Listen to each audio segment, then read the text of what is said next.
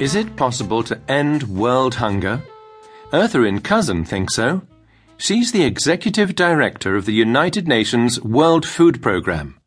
Listen now to find out more about Cousin. As you listen, try to answer this question. Which US president did Ertharin Cousin first work for? Was it Barack Obama or Bill Clinton? Who exactly is Ertharin Cousin? The media call her the woman who feeds the world. As director of the United Nations World Food Program, WFP, Ertharin Cousin helps get food to nearly 100 million hungry people every year. Born in a poor part of Chicago in 1957, Cousin became a lawyer at the age of 25. Barack and Michelle Obama lived nearby. I consider them friends, she told Forbes. I would see Michelle at the grocery store when she was pregnant with the girls, and I'd see him running to get milk and riding his bike along the lake. Cousin worked for President Bill Clinton for four years. In 2009, President Obama named her ambassador to the United Nations Agencies for Food and Agriculture. In 2012, having served for three years in that position, she moved to the WFP. Cousin wants to end world hunger in her lifetime. We have the tools, the technology, and the commitment at a global level from donor countries, she told the Telegraph. As head of the WFP, she has a budget of more than 3 billion euros a year, all from donations, and a team of more than 13,000 to help her. She is motivated by her experiences. She described meeting two children in Somalia who were weak from hunger.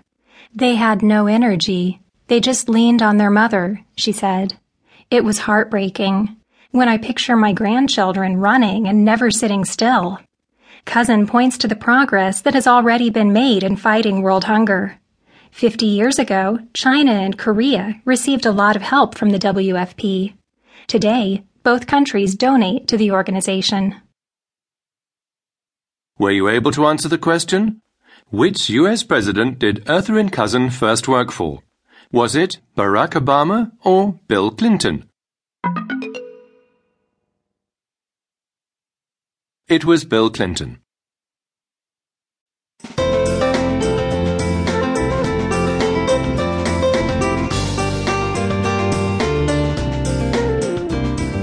Let's go to Australia now to meet Gina Ranjanui, who is a nurse in an aged high care facility. She looks after 14 women between the ages of 60 and 98 who are in varying stages of dementia. In the following interview, Ranjanui talks about what happens when patients reach the last phase of their life. What she says is both interesting and moving. Generally, when it comes to those last stages, they're taken upstairs to our palliative units, but many of them have been there for so long that we keep them down where we are and we have to nurse them through those last stages of their lives. And because we are a mobile dementia unit, it is very hard to stop the other residents from coming into the room. But that's part of being in our unit. I've had to hold many hands as they've passed away. I can't remember the amount of people over a seven year period who I've either held in my arms or held their hand or been there when they've taken their last breath being a dementia nurse or being a, an aged care nurse has some very wonderful moments and it has some very, like I mentioned before, heartbreaking moments.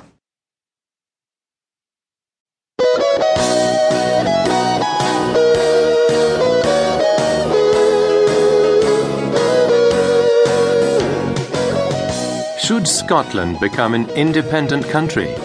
That's the question Scottish voters will soon have to answer.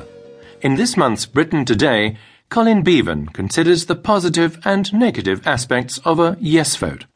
As you listen, try to answer this question.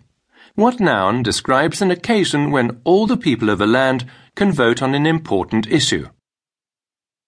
The Scottish question. Thursday, the 18th of September 2014, might become an important date